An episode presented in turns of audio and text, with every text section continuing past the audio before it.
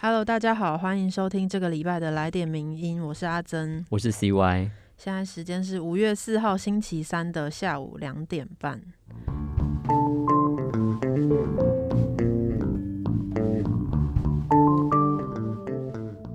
那最近呢，台湾的疫情是呃确诊人数是一直持续上涨的。其实最近天气变化也蛮大的，所以大家防疫的同时也要小心感冒。没错，那所以这个礼拜的第一篇文章就是为大家回顾的是翁明佑医师先前呃所写的一篇文章，叫《Omicron 防疫政策的决断时刻》，台湾疫情走向将成为下一个香港还是新加坡？那这边先跟大家前情提要一下，因为这篇文章是作者在四月二十号完成的文章，大概十天前。但是在过去的两周里面呢，台湾的疫情已经发生很大的变化。所以我们在现在这个时间选读这篇文章，主要是想要透过医生这个合理的预测，就是这些预测到目前为止其实都有高度的参考价值，就是透过他的预测跟建议来提供给各位作为一个参考。那完整的分析还是要以现在医生的诊断为主。那在四月十九号的时候，其实那时候台北市长柯文哲就已经预言说，台湾有可能会超过百万人确诊这件事情。那他也预期呢，疫情可能会持续大约四个月。那呃，作者呢，就是汪明佑医师呢，他就推断说，这样的言论是不是危言耸听呢？他觉得他要透过香港、然后韩国、新加坡的近期数据的分析，希望能够给读者更多判断的资讯。首先呢，根据《刺哥真》期刊论文最新的统计，它统计 Omicron 发病的症状的一些分析，可以知道说，其实 Omicron 染疫的轻微症状其实就跟感冒很像，例如说流鼻水啊、喉咙痛啊。咳嗽、沙哑，或是头痛、发烧等等的，已经比较少看到那些会影响嗅神经的嗅味觉丧失的症状。如果一般人有打完三剂疫苗的话，平均有症状的时间大概是四点四天。换句话说，绝大多数的患者通常会在七天之内痊愈。那不过也因为 Omicron 的传播能力有点太强，所以如果没有特别限制传播者的身体行动的话，就算政府它管制所有人民的活动。那这个社区的病例，它其实还是会以指数型的方式飙升。那这将造成两种影响：第一个是社会的功能会瘫痪；那另外一个就是长者的染疫可能会使台湾的医疗体系瘫痪。直到文章写完，也就是四月二十号的时候，台湾的七十五岁以上长者疫苗的未完成率是二十八点七趴。那这个缺口是新加坡、韩国的五倍到八倍。那另外呢，例如纽西兰，他们七十五到八十五岁族群是百分之百的接种率，所以这就可以看到台湾在长者疫苗的推动上面，依然是还是陷于泥沼，还需要继续努力的。也就是说，未来能够接住多少的确诊者，将是台湾走向香港或者是成为新加坡的关键。截止到四月二十号的时候呢，台湾本土的确诊病例的单天已经达到两千三百八十六人。那到目前就是这一集我们在录来点名的时间呢，台湾的单日确诊病例已经达到两万八千多人。所以就以四月底的状况到现在推算来看，其实台湾还可能从一个初期的增加期，不断的往上往上攀升当中。那很多医师其实也已经分享过，呃，避免医疗崩坏的做法，其实就是要学新加坡。把确诊的人数曲线压平，但是呢，这疫情的期间会比较久一点。是的，那我们来看一下香港的例子。香港是医疗体系崩坏的最坏示范，这是作者所认为的。因为香港的疫情从二月九号的挣扎期到二月二十六号的高峰，单日确诊近七点五万人，这中间呢，其实只历经了大概两个礼拜，而且它的曲线是超尖的。那另一方面呢？另外一个例子是韩国，韩国他们受三月九号的总统大选影响，提早松绑，也导致确诊的人数爆量，在三月十七号的时候，单日就达到六十二万人确诊的高峰。但是因为他们准事前的准备是合宜的，所以事先也预备了一些轻症的园区床位来接住病患，而且也设立了在家康复隔离的系统，来帮助两百万名确诊者控制后续。的传播，所以他们的致死率是只有零点零九帕的。那最后就是新加坡，那新加坡其实没有虚谈与病毒共存这个政策，所以他们已经先告知民众，社会的活动管制其实还是很重要的。还有数万床的轻症园区接住病人。那在二零二一年的年中的时候，其实新加坡政府已经准备了在家康复计划，去分摊轻症园区的压力，来减少确诊者的不方便，那避免有传染力的确诊者他隐匿在这个社区里面还进行传播。然后成功的压低曲线。对，目前我们可以看到，大部分的民众都是愿意自己打一九二二通报确诊的。那作者觉得，他相信民众愿意做这件事情，自自主通报的这个原因有两个。第一个是公益性，就是政府可以及时的通知其他人，提高警觉。那第二个就是担担心自己的健康安全，而且也期望能够得到照顾，还有身心上面的一些支持。那作者也认为，其实每一个人在这波疫情当中呢，都会当一次的确诊者，而且呢，可能每个月都会成为密切的接触者。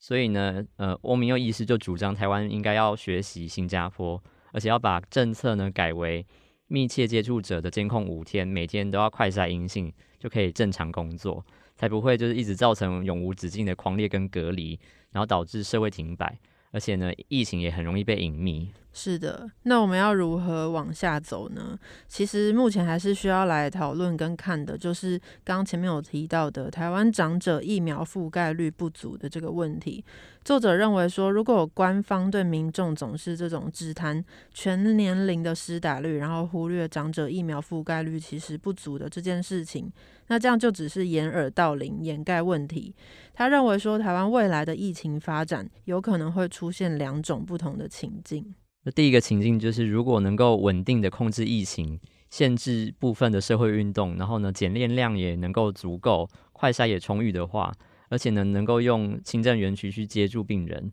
那么居家康复系统呢，就能够承受十数十万人的自我隔离，而且呢，防疫的规定也合乎科学，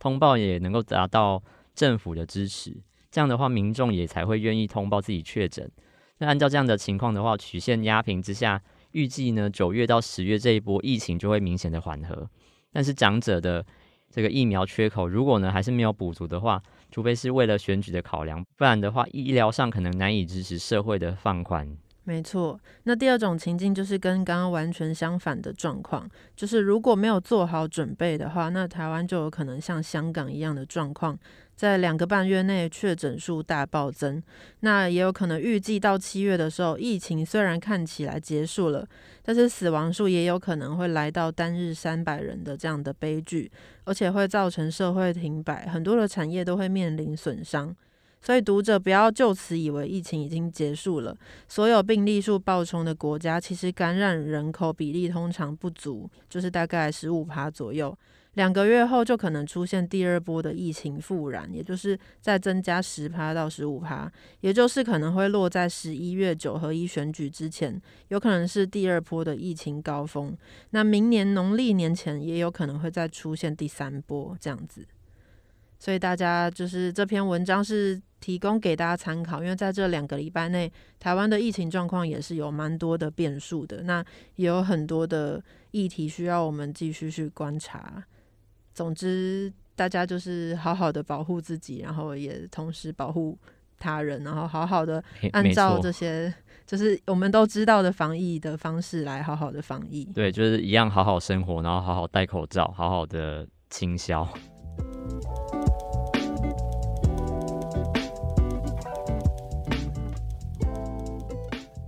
那接下来下一篇文章呢？我们选择寇德曼所写的《翁达瑞们的言论原地》，网络匿名发表文章错了吗？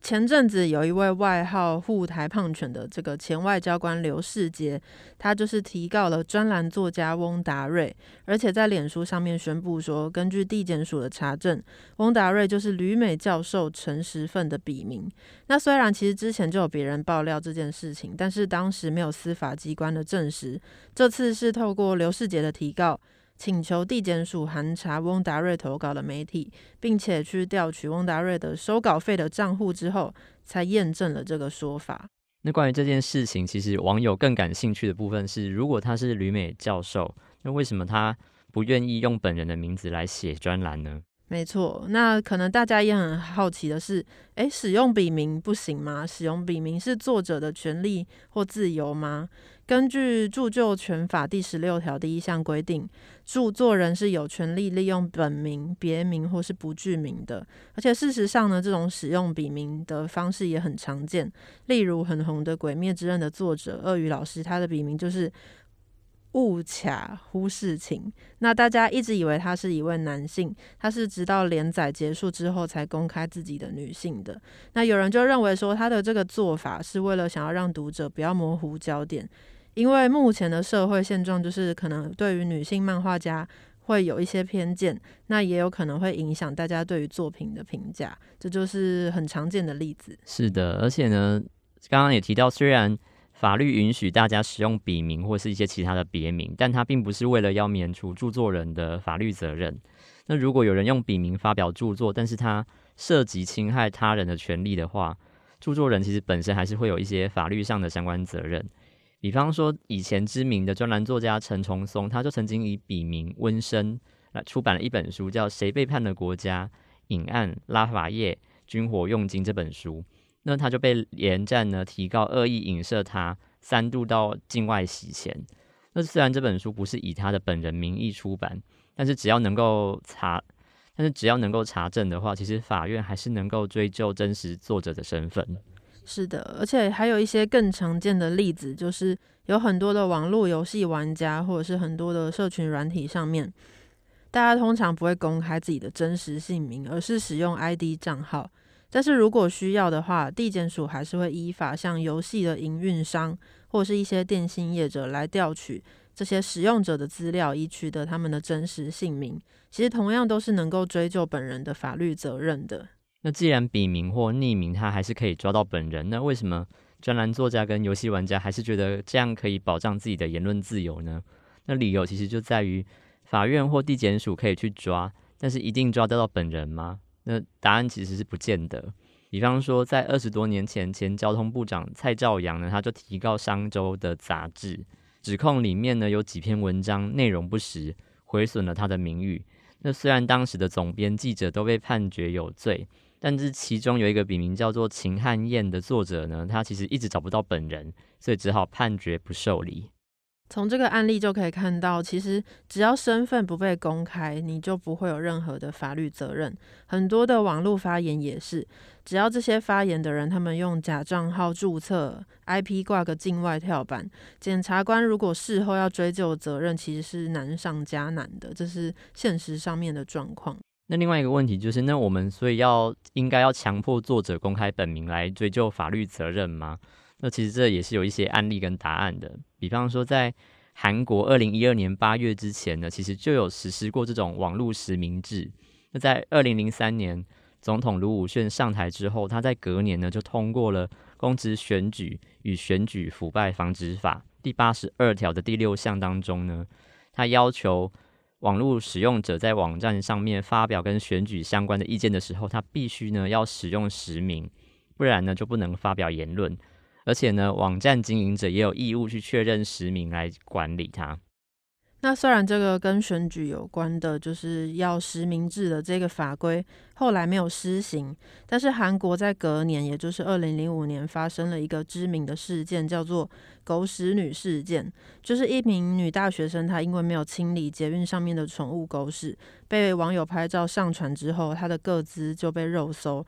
让他就是后来被迫转校避风头，那这个事件呢就引起舆论的讨论，然后也让政府认为网络霸凌暴力事件频传，所以就在民众的舆论之下，就是修正了一个法条，是关于促进资讯通信网络使用及资讯保护法。那这个法呢也实施了长达的七年的网络实名制，但其实韩国的网络实名制其实是失败的。因为不只是因为二零一二年宪法法庭它宣告违宪，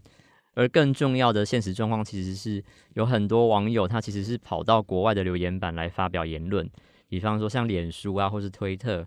而身为网络大国的韩国网络服务业呢，它反而受到了严重的打击，所以也让网络实名制其实根本就无法彻底追究作者的法律责任。这样听起来好像有点悲观。不过，作者他要强调的是，虽然像韩国那样子实施网络实名制是太理想化的，而且在现实上就是不可能，但是这也不代表说我们就不需要追究这些法律责任。实际上呢，这次的翁达瑞事件，地检署的确就是透过调取汇款资料来推测翁达瑞是谁的。所以，以上这篇文章就是跟大家分享这整个过程，以及国内的状况，还有国外的一些案例。也是的，而且我觉得这篇文章也很适合名人堂刊登，因为名人堂也是有非常多 作者，其实是有自己的笔名，没错，然后对外发表自己的意见，没错，而且。也是会有很多网友在不同的社群平台上面发表很多言论。那虽然这些都是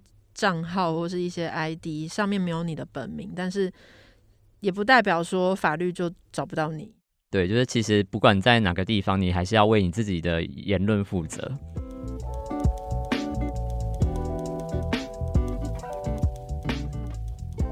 那今天第三篇文章也是一个时事的议题。是 V 太太写的《被打压的男性》，台大性平委员争议的男性委屈与社会氛围。那这篇文章它的背景呢，其实是要提到五月六号的时候呢，台湾大学要举行十合一的选举。那这十合一选举呢，包含了他要选出学生会、学生代表大会、性别平等委员会等各类的学生代表。那但是在选举公报公开发布之后呢，有好几位性平委员会的候选人的证件却引发了很大的争议。例如有候选人说，现在是一个。男性权利受到打压的年代，所以必须有人为了男性的权利挺身而出，或者是也有候选人主张说，在校园的性平事件中，有时候申请人或被行为人一方脑袋怪怪的，所以应该为申请人提供心服服务，而不是为了安抚那个疯子而将一个可怜鬼送去记过。这都是呃候选人里面所提到的这个 quote。那另外呢，也有候选人声称自己的目标是制裁才女、终结尔男等等的这些证件，就在网络上引起很大的讨论。对，那这事件呢，其实比方说该被讨论的部分呢，也包含了这些候选人的适格性，比方说他们刚刚提到的这些证件，到底是出自于真心的，还是只是想要反串而已？那或是呢，讨论性评委员的遴选机制等等。那在玉太太这一篇文章当中呢，其实他想要透过这些证件所透露出的情绪来做一个分析的观点，来讨论说，那为什么这些候选人他会用他是用什么样的情绪来表达这些意见？那又反映了什么样的社会氛围？那其实，在这几则证件里面，我们可以感受到一种情绪是男性的委屈，例如就是觉得男性没有足够的表达空间，或是觉得当代男性的权利是受到严重打压等等的。而且事实上呢，我们在社群网站上面也很常看到类似的讨论，例如之前跟骚法通过的时候，就有人主张说这会被女性拿来作为任意指控男性的工具等等的。那又例如，当某些女性呢，她提出指控的时候，很容易会被别人质疑说你其实是想要钱，或者是事后反悔等等的。那以上这些类似的说法，其实都营造出一种情绪，也就是呃，觉得当前的性别政策呢，对于男性不公平，而且甚至是反过来压迫男性。事实上，台湾也并不是唯一一个发展出这种氛围的社会。就是在南韩的社会里面呢，这种情绪也是主导了性别的讨论，甚至造成了社会的撕裂。例如，很多人认为南韩的女性主义者太激进，剥夺了许多男性的空间跟权利。甚至呢，这样子的讨论跟这样的氛围，也在今年的南韩总统大选里面可以看到，有候选人以这样的情绪作为政见的基础，主张说南韩早已没有性别歧视。那然而呢，不论是台湾或者是南韩，其实或者是在世界的各个地方，客观的数据呢都显示，我们距离性别平权其实还非常的遥远。比方说，女性依然是贫穷人口的多数，那女性呢在政治跟经济上的参与率呢也是比较低的。那另外还有很多问题也依然存在，比方说男女同工不同酬，女性承担家务工作，女性作为性别暴力的受害者等等。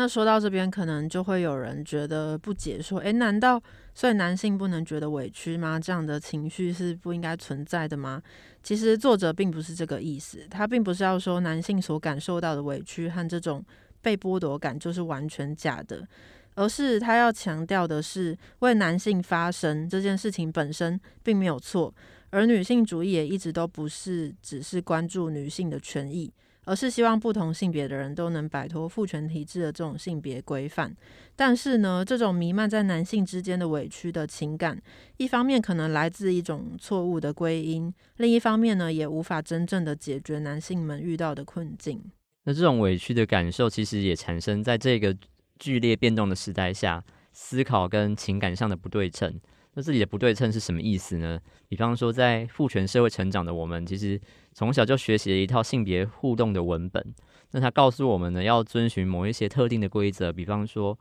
男人在亲密的关系，他就是要主动；女人呢，就是要矜持。男人呢，要扮演呃经济的支柱；那女人呢，她就是要负责照护以及情感上的劳动。